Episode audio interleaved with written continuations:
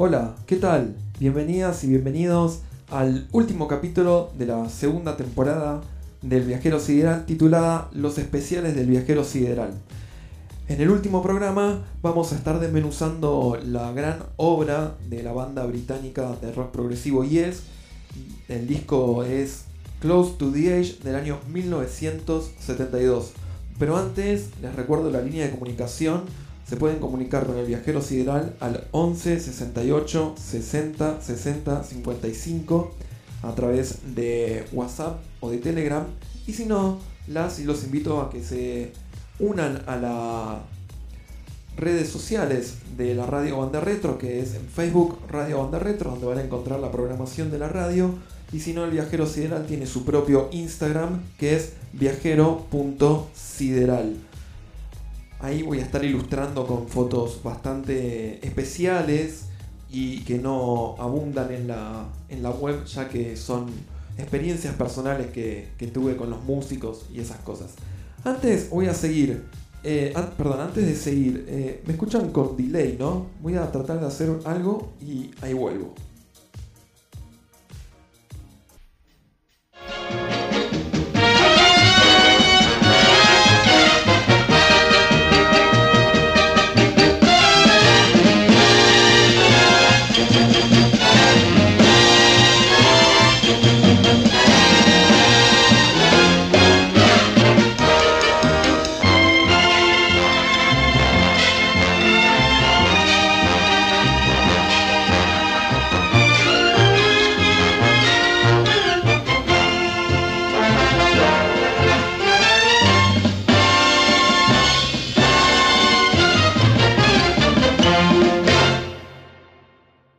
Final de este bloque con música del 63 y 64. Empezamos con The Big Three haciendo Some Other Guy, The Beatles y Won't Belong, The Hollies, What Kind of Boy, Billy Strange, Charade, The Avalanches, Ski Surfing, Bruce Johnston, Down Under, The Beach Boys, I Get Around y la música de la serie Berg's Law. En banda retro. La siguiente sección está dedicada al pop y al rock de los 60 Música de los años 65 y 66. Will I grow up to be a man? Will I dig the same things that turned me on as a kid? Will I look back and say that I wish I hadn't done what I did?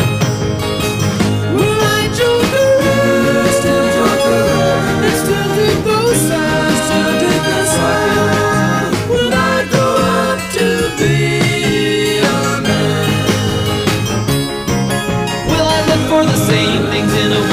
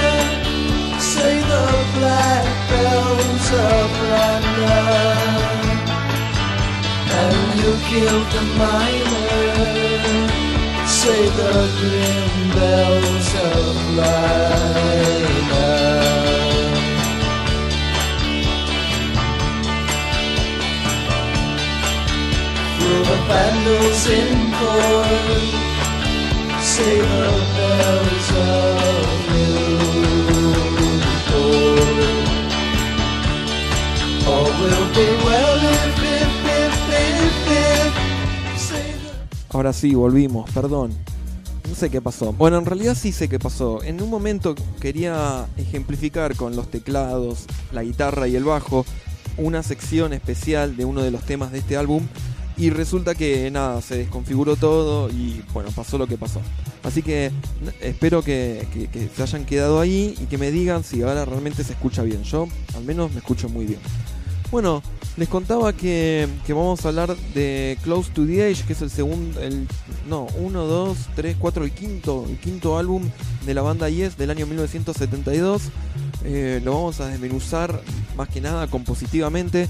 Ya habíamos eh, hablado de Close to the Edge el año pasado en uno de los capítulos de los primeros viajeros siderales, pero solamente pasamos eh, el primer tema, que es Close to the Edge, y habíamos hablado desde el punto de vista de, cómo estaba la banda en esos momentos, cómo se encontraba, cuál era la relación que existía entre los músicos, eh, pero no habíamos hablado de lo compositivo.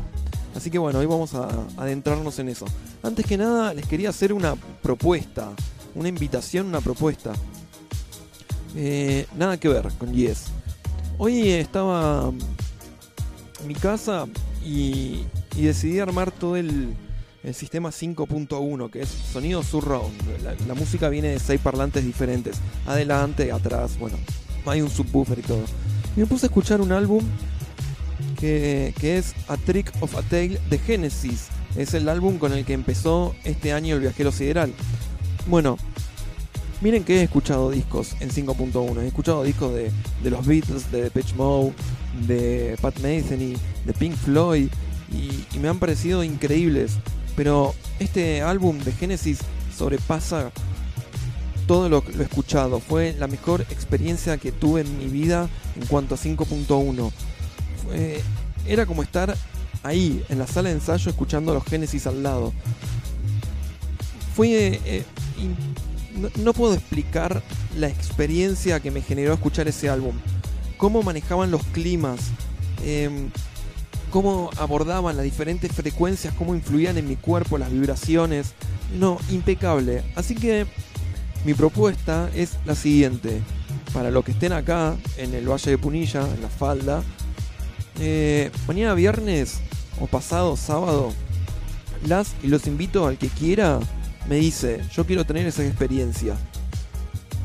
Y ya está todo acomodado acá, ya puse un sofá, no sé, traemos una cerveza, un fernet, algún tipo de cigarrillo, cosas así, y lo escuchamos. Y les ofrezco eso, llevarse una experiencia sonora que creo que jamás la han tenido. Así que nada, me escriben ahí al Instagram o acabo de pasar mi, mi WhatsApp y dicen, che, yo quiero tener la experiencia esa. Nos juntamos mañana o el sábado a la tarde o a la tardecita, como quieran, y lo escuchamos. No más de tres personas, eh, porque si no se pierde eh, la experiencia. Así que mm, dos, o, o una persona más o dos personas más y nos sentamos y escuchamos el álbum. Pueden ser turnos, pueden venir dos en ahora, otros dos en otra, pero nada, les ofrezco eso. Bueno, sin más, ahora sí, comenzamos con, con el álbum. Close to the Edge fue sacado en el año 1972 y contaba con la con, con la formación de John Anderson en voz, Chris Squire en bajo, Steve Howe en guitarra Bill Bradford en batería y Rick Wakeman en teclados. Ya esta formación había sacado y había tenido un éxito bastante considerable su disco anterior que fue Fragile del año 71 que lo posicionó en ambos lados del, Atlántico en, los top de los discos más vendidos. Y eso le abrió la, puerta a Yes a entrar en Estados Unidos. Recuerden que Yes es una banda británica. Bien, eh, con el éxito que habían tenido en Fragile, se meten a grabar el- el otro álbum que sería Close to the Age. Bueno, brevemente les hago, igual esto yo ya lo comenté el año pasado, pero brevemente como que no estaba todo bien en el estudio. Si bien es una obra magnífica, como que adentro eh, las diferentes ideas compositivas y los diferentes gustos de los, de los integrantes como que medio eh, disque- discrepaban y había un, un ambiente bastante tenso eh, entre Chris Squire, John Anderson y Steve Howe. Como que John Anderson era, era, perdón, eh, Chris Squire era muy, muy obsesivo del sonido y como Bill Bradford cuenta la anécdota que, que lo tipo una noche a las 11 de la noche se va a descansar y lo, lo deja Chris Squire que se estaba haciendo cargo de una ecualización y vuelve como a las horas como para seguir grabando y lo encuentra a Chris Squire casi casi casi en la misma posición y en el mismo dilema de saber qué frecuencia mueve de tal cosa era como demasiado obsesivo de las frecuencias y esas cosas y, también había como choques compositivos eh, Rick Wayman dice que ellos junto con Bill Bradford medio como que no, no aportaban ideas compositivas les, eh, los demás miembros le decían, hagan esto, acá tienen libertad para hacer cosas así, queremos que suene algo así y listo. Como que hay muy poca creatividad por parte de Wakeman y, y Bill Bradford. Esa debe haber sido una de las causas por la cual Bill Bradford termina abandonando la banda a fines de la grabación. Ni siquiera eh, se dijo, bueno, encaro la gira y termina la gira y dejo la banda. No, no, terminó la, la grabación del álbum, salió el álbum, chao, dejó, dejó Yes. Entonces, siempre esa actitud tan miserable a veces que- que tiene Steve Howe, el guitarrista, no lo esperó. Dijo, bueno, si se quiere que se vaya, no, no trataron de convencerlo, nada. Eh, Es, una actitud que siempre lo, la tuvo durante muchísimos años, una actitud así como bastante miserable. Y, y contrataron a un baterista nuevo que era Alan White. Y Alan White venía de tocar con John Lennon en la Plastic Ono Band.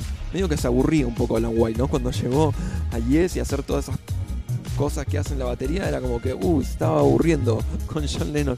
Lo podemos escuchar en el álbum Imagine eh, de John Lennon. Bueno, es Alan White el que toca la batería. Bien. Desde el punto de vista positivo, eh, acá eh, tenemos que encontramos en, el álbum como una búsqueda refinada, muy refinada de cada sonido y de cada sección. Abundan las métricas superpuestas. Eh, en, una de las canciones encontramos eh, un tratamiento que proviene de la, sonata, ya voy a explicar bien. Después en otro de los temas encontramos una superposición de ostinatos que van haciendo un contrapunto súper complejo. Bueno, es muy, muy interesante, muy rico las composiciones de este álbum. Son tres composiciones del vinilo, digamos. El, vinilo cara A era Close to the Edge, que tiene una duración de 20 minutos. Y en la cara B encontramos And You and I y Tiberian Cut-Through. Vamos a escuchar la cara A del vinilo, Close to the Edge. Es una composición bastante extensa, ¿no? Y está dividida en secciones internas. Tiene, ca- cada, cada sección tiene un nombre. Eh, The Solid Time of Change es el primero. El segundo movimiento es Total Mass Retain. Las traducciones serían eh, el sólido cambio del tiempo, eh, masas en total contención, I get up, I get down, me levanto, me caigo, y el cuarto movimiento es Seasons of Man o etapas del hombre. Cada una se la adjudica a, no, no a toda la composición. eh, pero me están diciendo que no se escucha nada. A ver, un momento.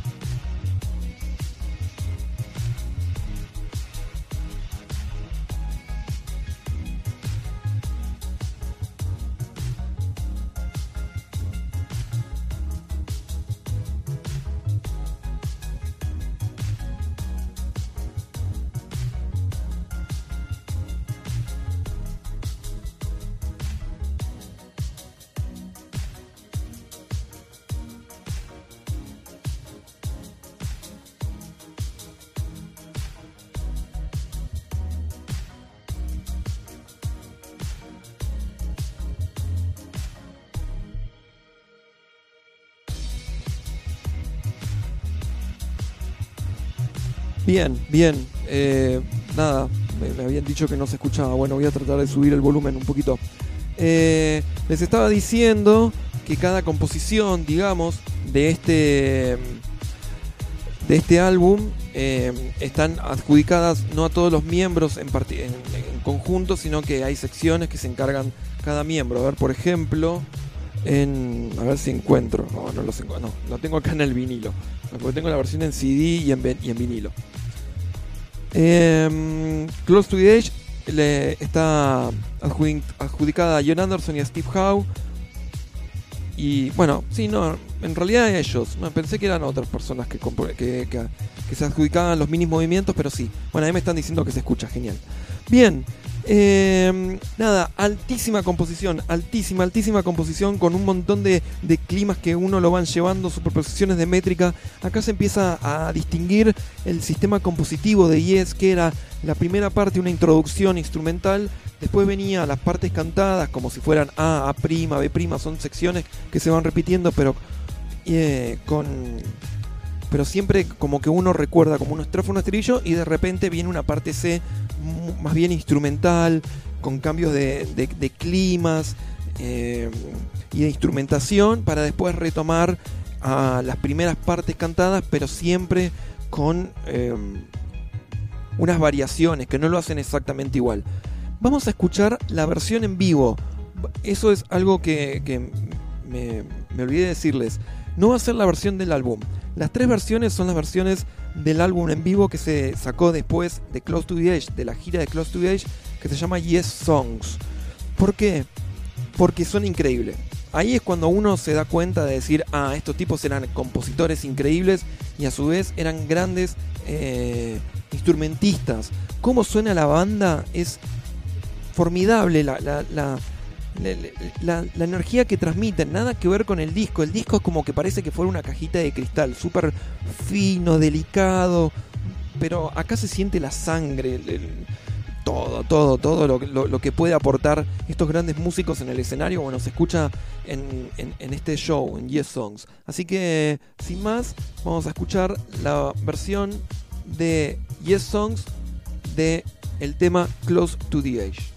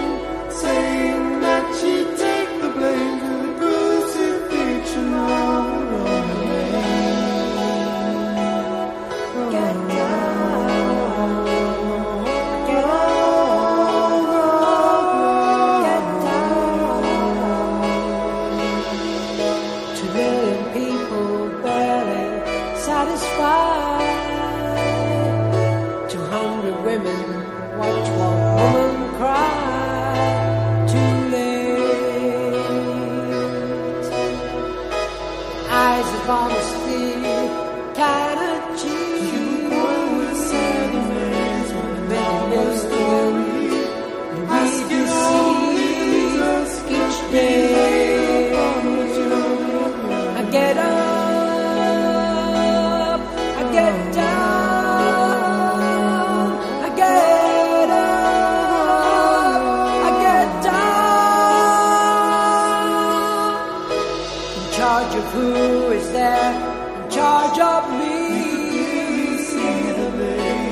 I come blinded and say I see the way.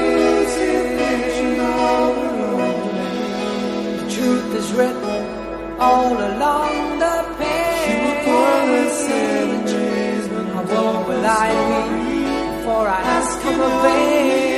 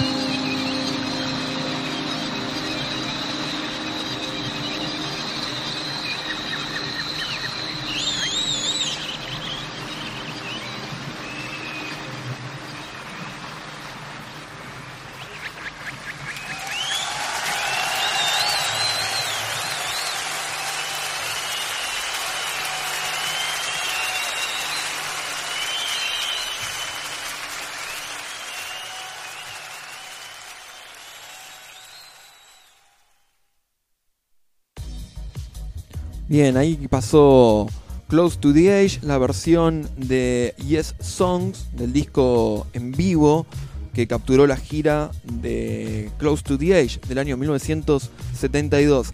Ahí mm, tuve como un comienzo bastante accidentado, entonces me olvidé de decir muchos datos con respecto a, este, a esta canción y a la versión en sí que, acabamos de escuchar. Eh, primero, y un dato muy curioso y que viene acompañado de una anécdota, es que en la versión original, el, el órgano de iglesia que se escucha de fondo, bueno, nada, es un órgano de iglesia, que fue grabado en un órgano de iglesia. Y acá, en la versión en vivo, se escucha ese órgano de iglesia, a lo que siempre pensé, no, está mal, no puede ser un órgano de iglesia. No puede haber un órgano de iglesia en vivo, o sea, al menos que estén tocando en una catedral o en algún teatro que haya un órgano que generalmente los órganos de, los teatros no sonaban a órganos de iglesia, sonaban a otro tipo de órganos. Eh, y después, mucho tiempo después, conseguí el video. Y.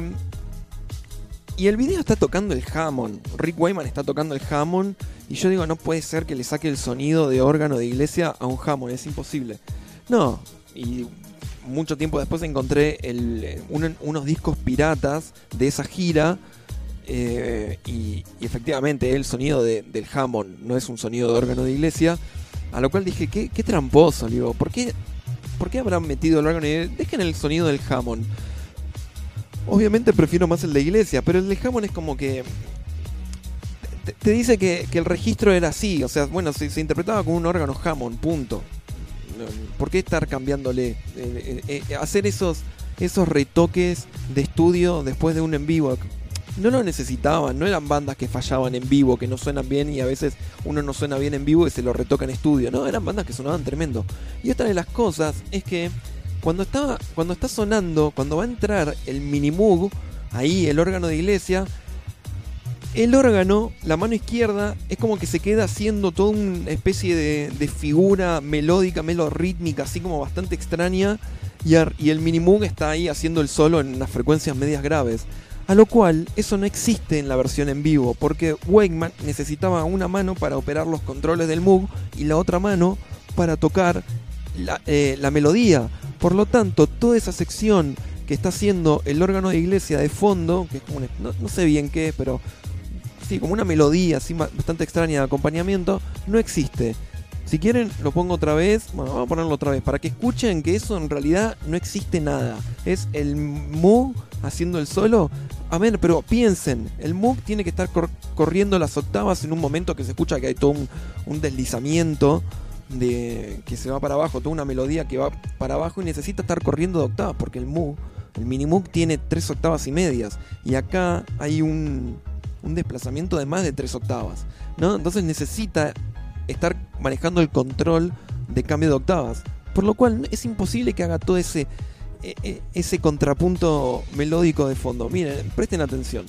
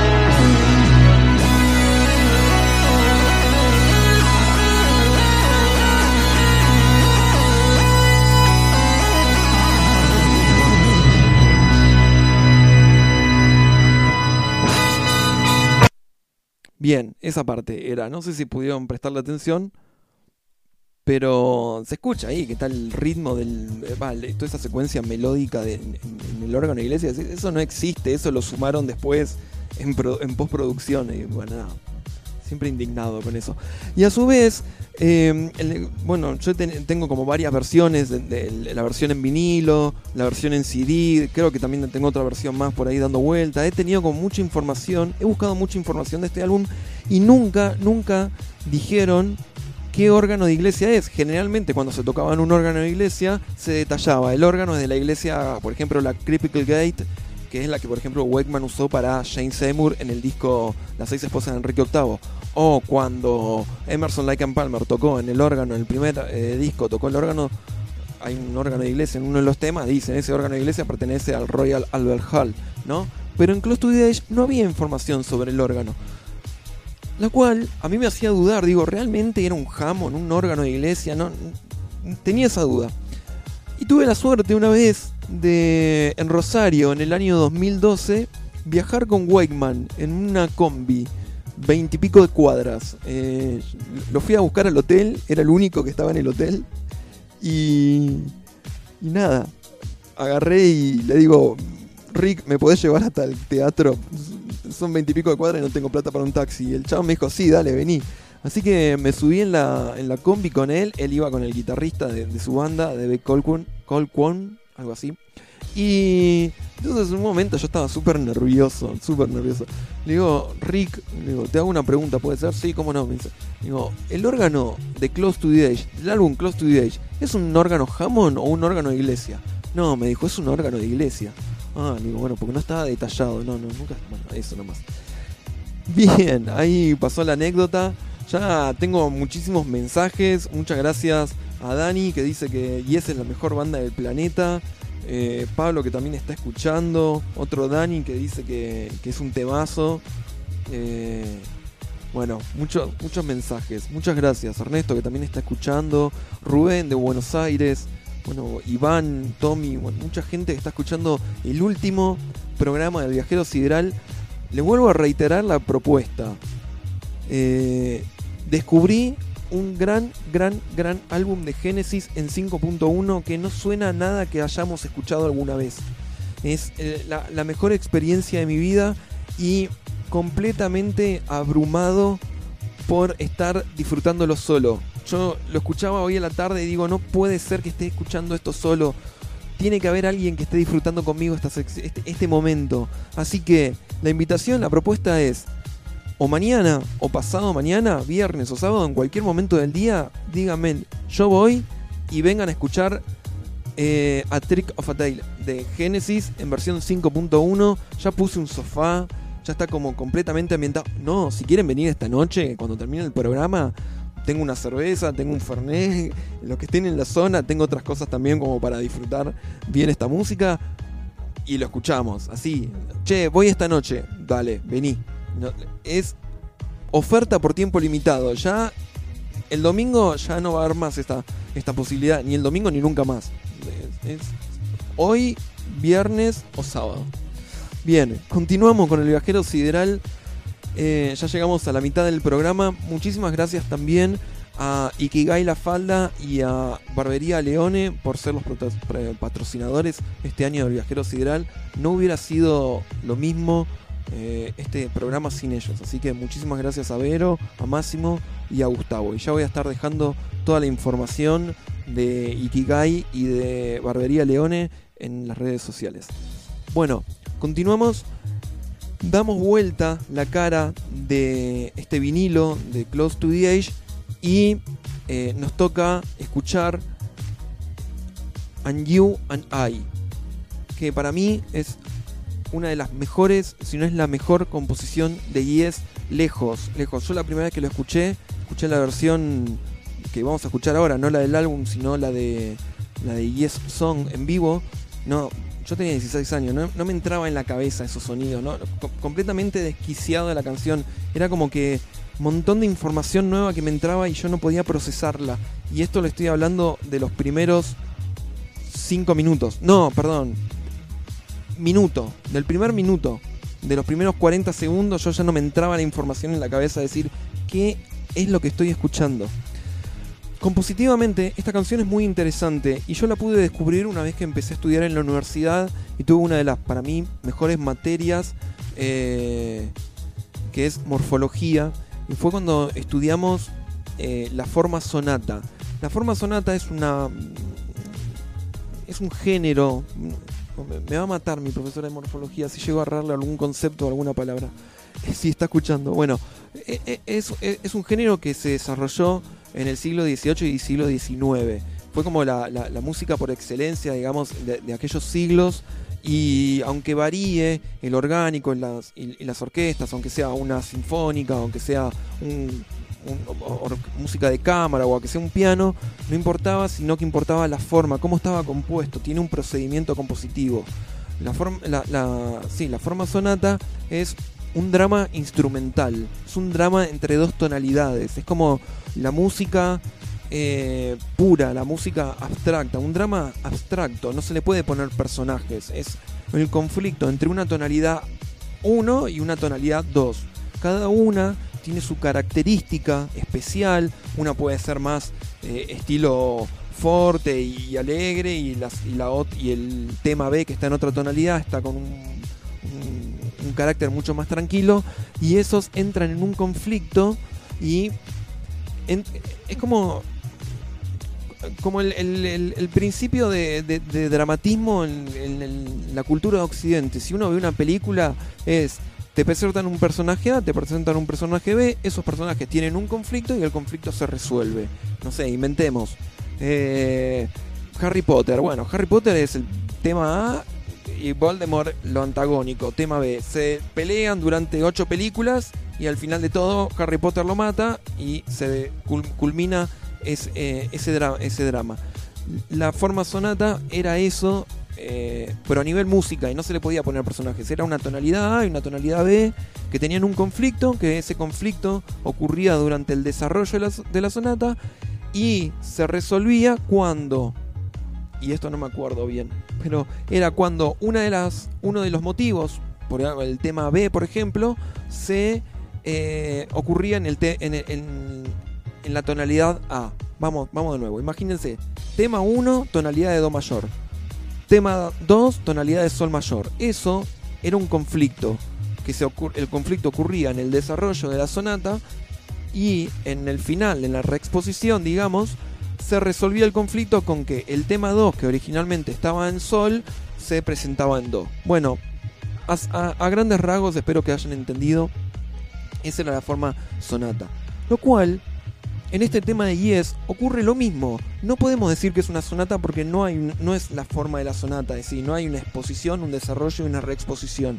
Pero sí hay elementos que conforman la sonata, como este drama entre una tonalidad y otra, cada una eh, con su propio con, su propia característica, entran en un conflicto, eh, eh, transitando por diferentes tonalidades y el, el tema B, digamos, se resuelve en la tonalidad del tema A casi al final de, la, obra vuelvo a decir, no es un- una forma sonata como si fuera del siglo XVIII y XIX, pero tiene todos estos, le- estos elementos, como por ejemplo el principio de dramatismo, el dramatismo que existe entre una tonalidad A y una tonalidad B, eh, bueno, y otras cosas más que no vienen al caso.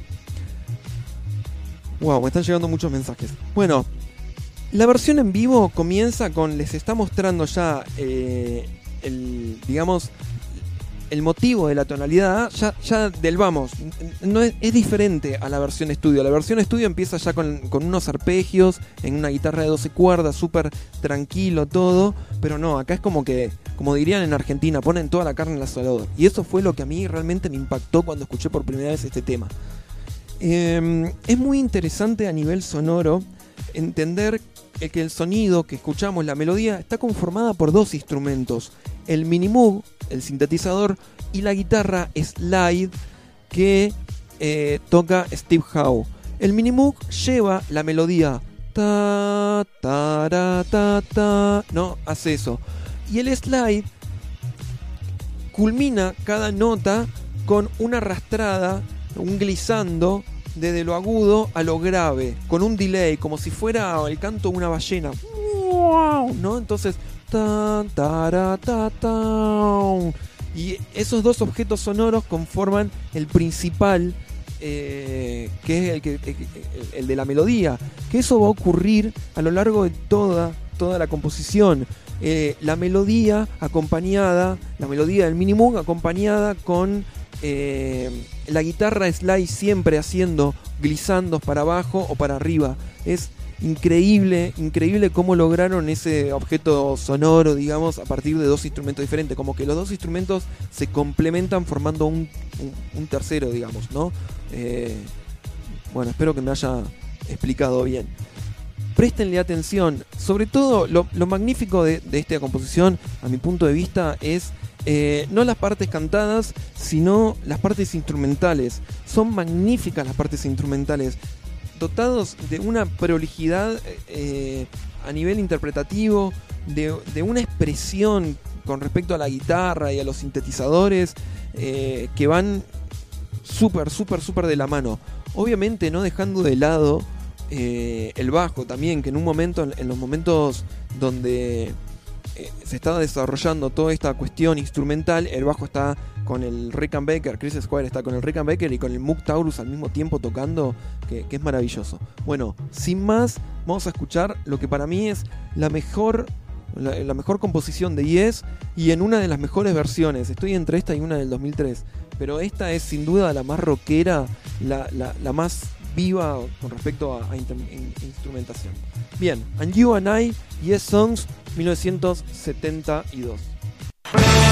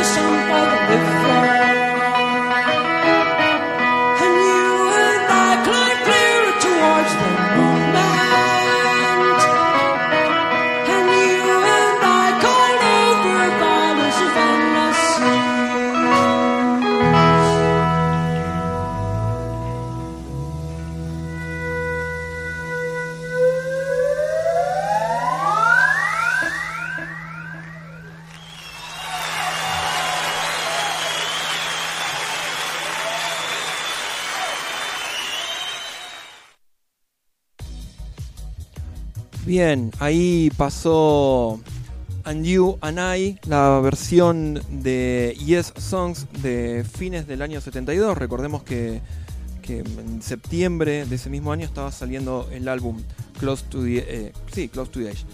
Bueno, no sé si habrán podido escuchar todo lo que yo les dije, no, no acerca de, la, de, de esta cuestión de, de la rivalidad entre tonalidades, esas cosas, pero sí una cuestión más sonora, de poder interpretar a ese eh, a ese objeto que se forma entre la mezcla entre el sintetizador y, y la guitarra slide.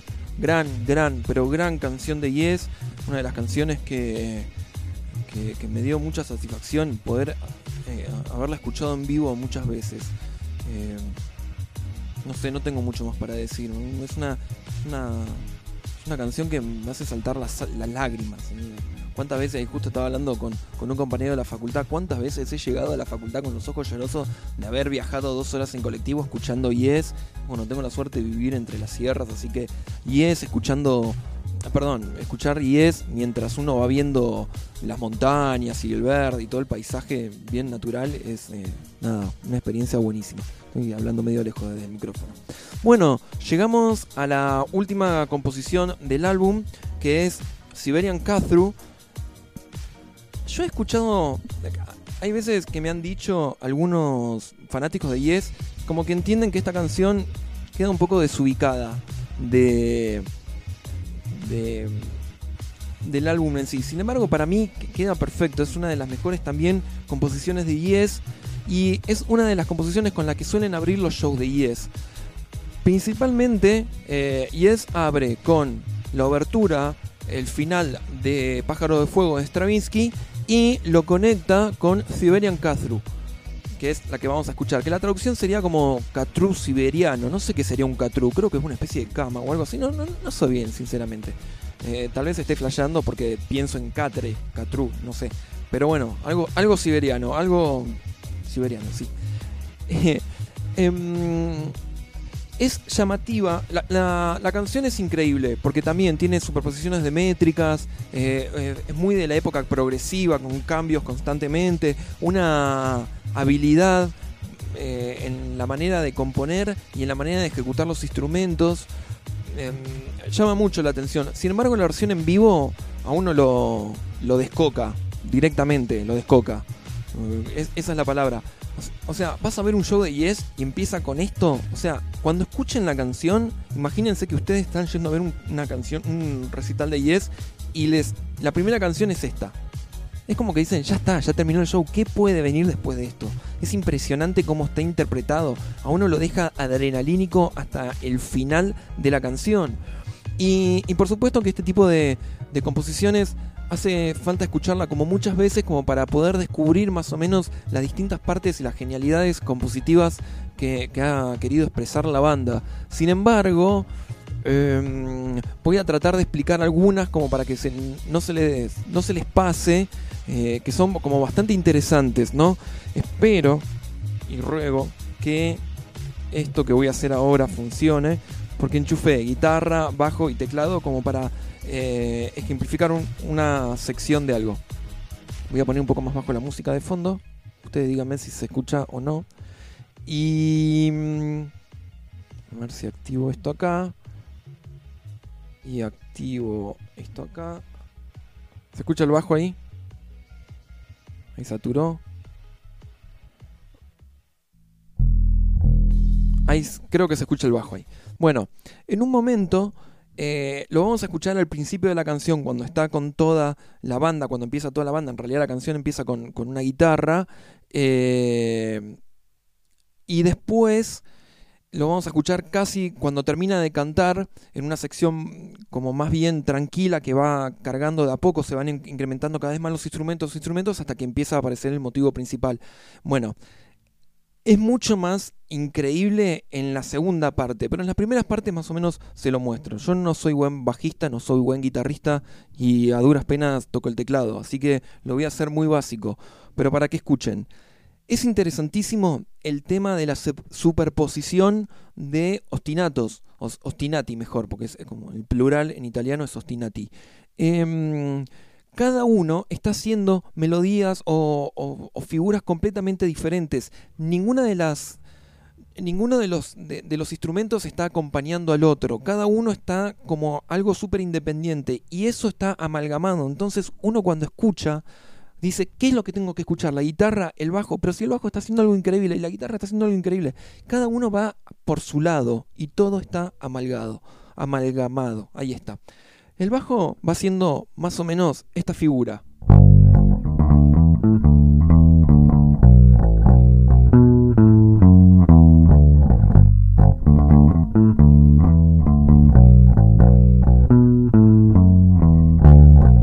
Más o menos. Mientras dejo el teclado, eh, perdón, mientras dejo el, la, ¿cómo se llama? El bajo para ir al teclado, denme un segundo. Bueno, espero que se hayan quedado con ese patrón rítmico que sonó ahí. Vamos a ir al teclado. A ver si suena el teclado. Enchufo el teclado acá. Es que esto es porque tengo una, em, una placa de dos entradas. Una está para el micrófono y la otra está para los otros instrumentos. ¿Se llega a escuchar algo ahí si no subo más el volumen? Aunque ya está como bastante alto.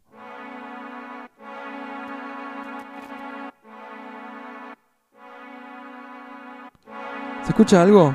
¿Pueden escuchar algo del teclado? Si no, subo acá. Bien, recuerdan el bajo.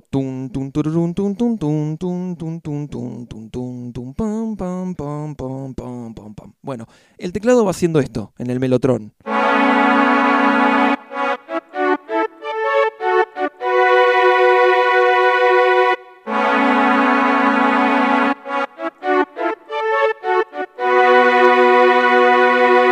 Bien, va haciendo eso y la guitarra va haciendo lo siguiente. Espere que agarre la guitarra.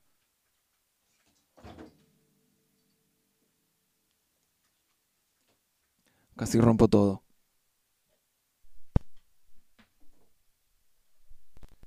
Un momentito, ya estoy, ya estoy.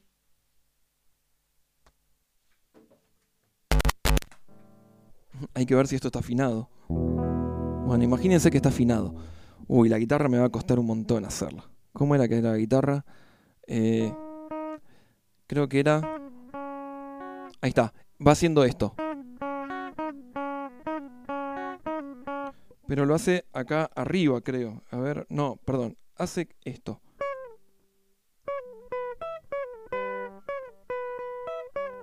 Más o menos, esa figura. Para que se den cuenta el, ritmo. Entonces, eh, todo eso que es completamente diferente va junto, va amalgamado. Y es increíble poder escuchar eso. En un momento, en, en el- sobre el final, después de, de, que ellos empiezan a cantar, eh, por favor prestenle atención porque e- es brillante como cada instrumento va por su lado, pero todo amalgama. Y eso desemboca en una sección de que la guitarra sigue haciendo el ostinato este para para pa pa para para pa para para pa pa para pa y eh, las voces de los integrantes juntos acompañados a los melotrones, a los coros de los melotrones y la batería va acentuando en maneras diferentes y ahí- es cuando uno estalla, dice, pero, pero ¿cómo hacen hacer eso? ¿Cómo, cómo lo logran? Eh, Transmite tanta energía, tanta energía. En fin, vamos a escuchar la versión en vivo de Siberian Castro. Recuerden, primer tema de Yes en abrir un show y después de eso, la muerte misma.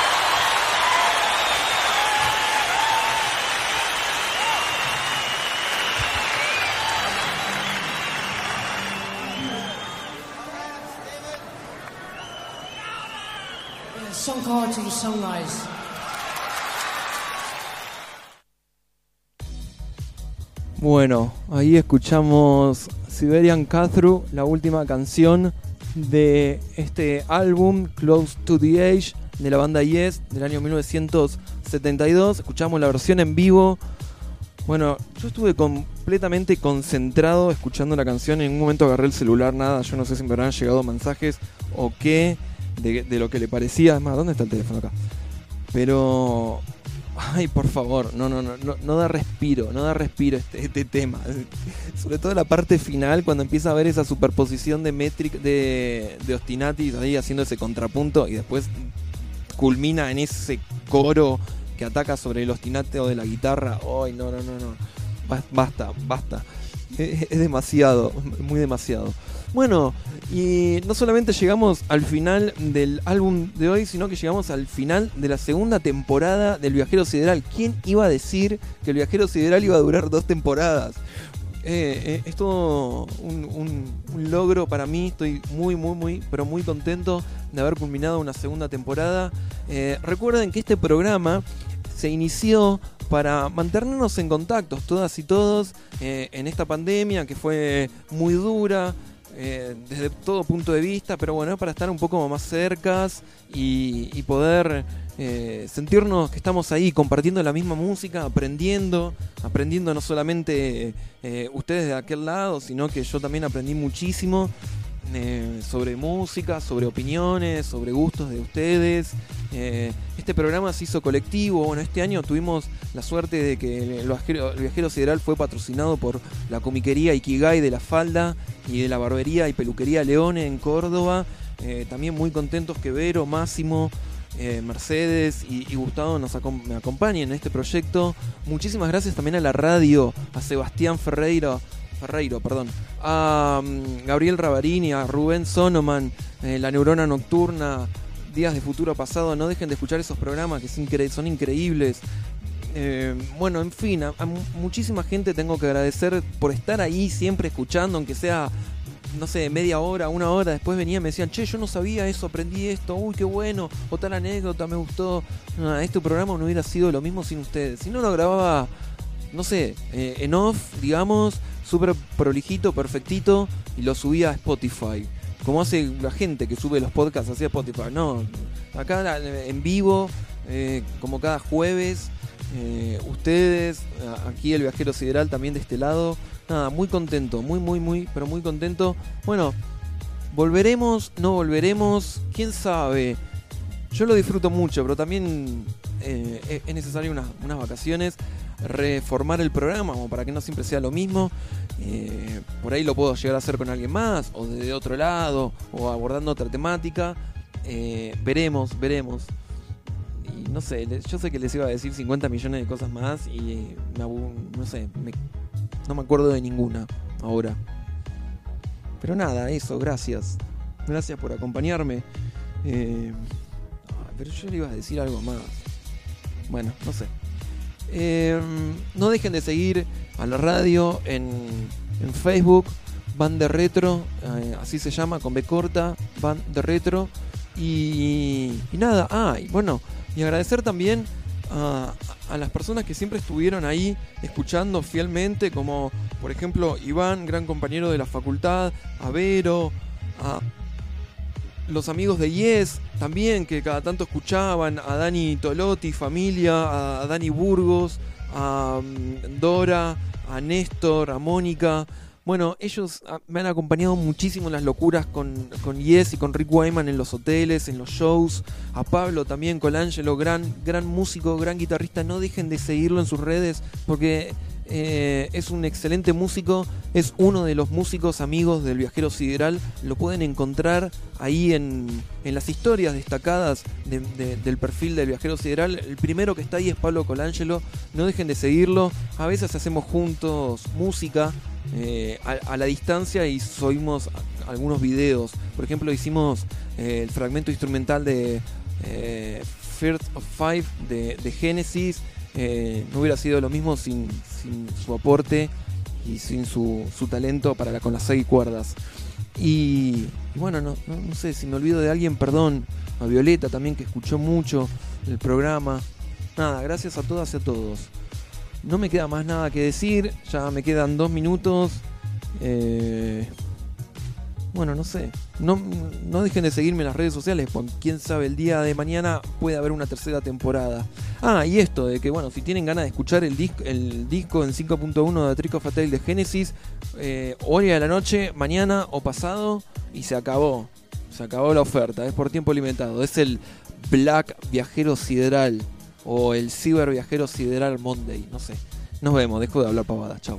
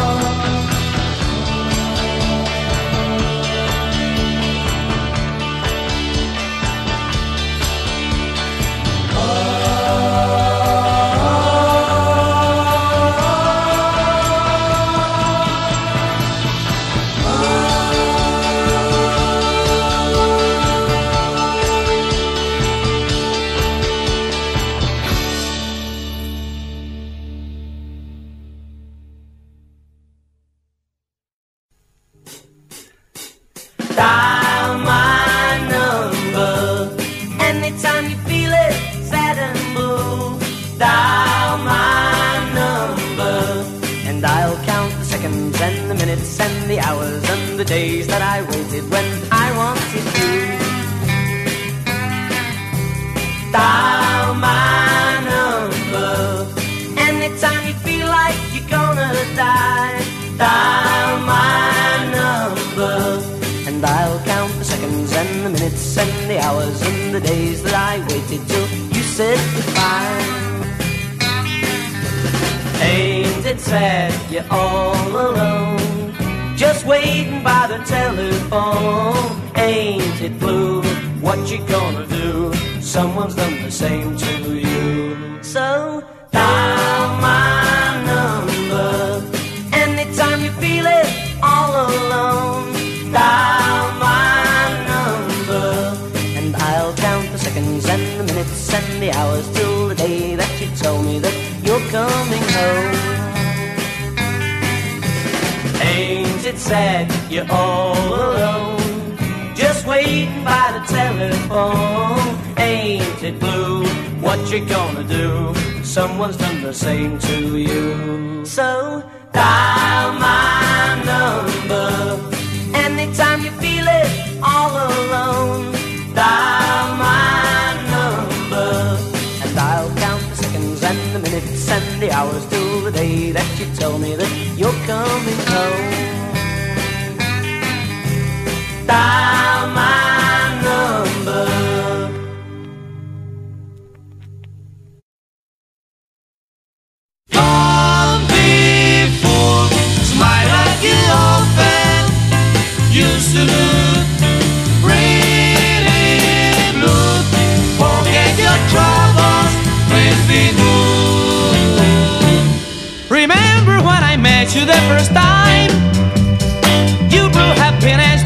my life. Your smile was very easy to see. That night's why you leave. Now your voices whisper when you talk,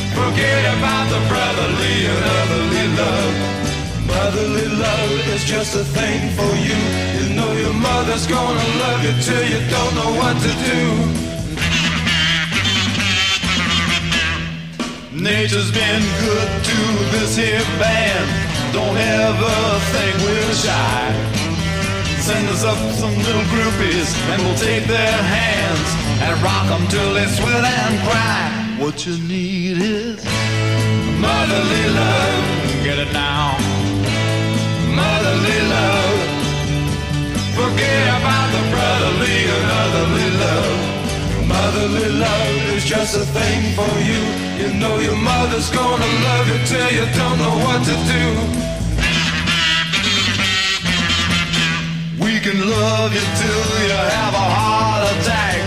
You best believe that's true. We'll bite your neck and scratch your back till you don't know what to do.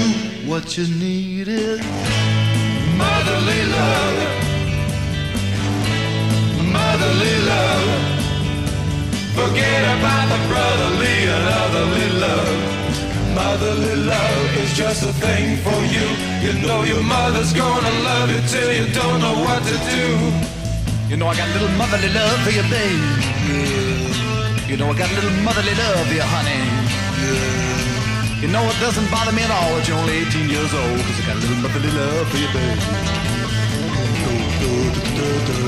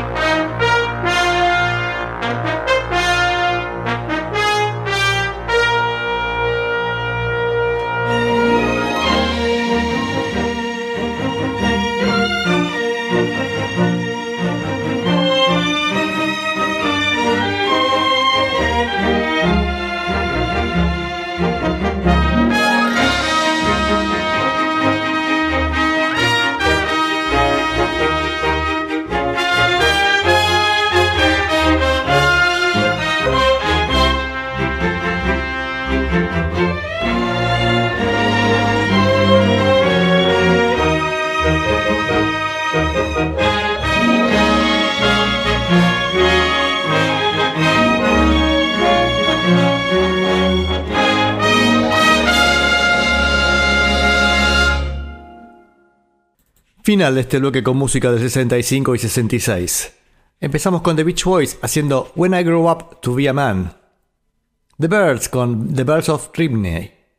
The Herman Hermits, Dial My Number. Los Shakers, Sonríe otra vez. The Mamas and the Papas, In Crowd. Jefferson Airplane, High Flying Bird. The Beatles, Dr. Robert. Frank Zappa and the Mothers of Invention, Motherly Love. Y la música de la serie The Big Ballet.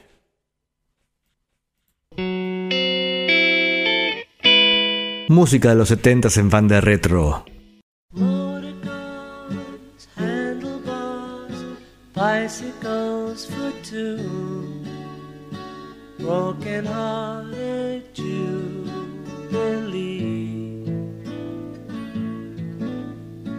parachutes, army boots, sleeping bags for two, sentimental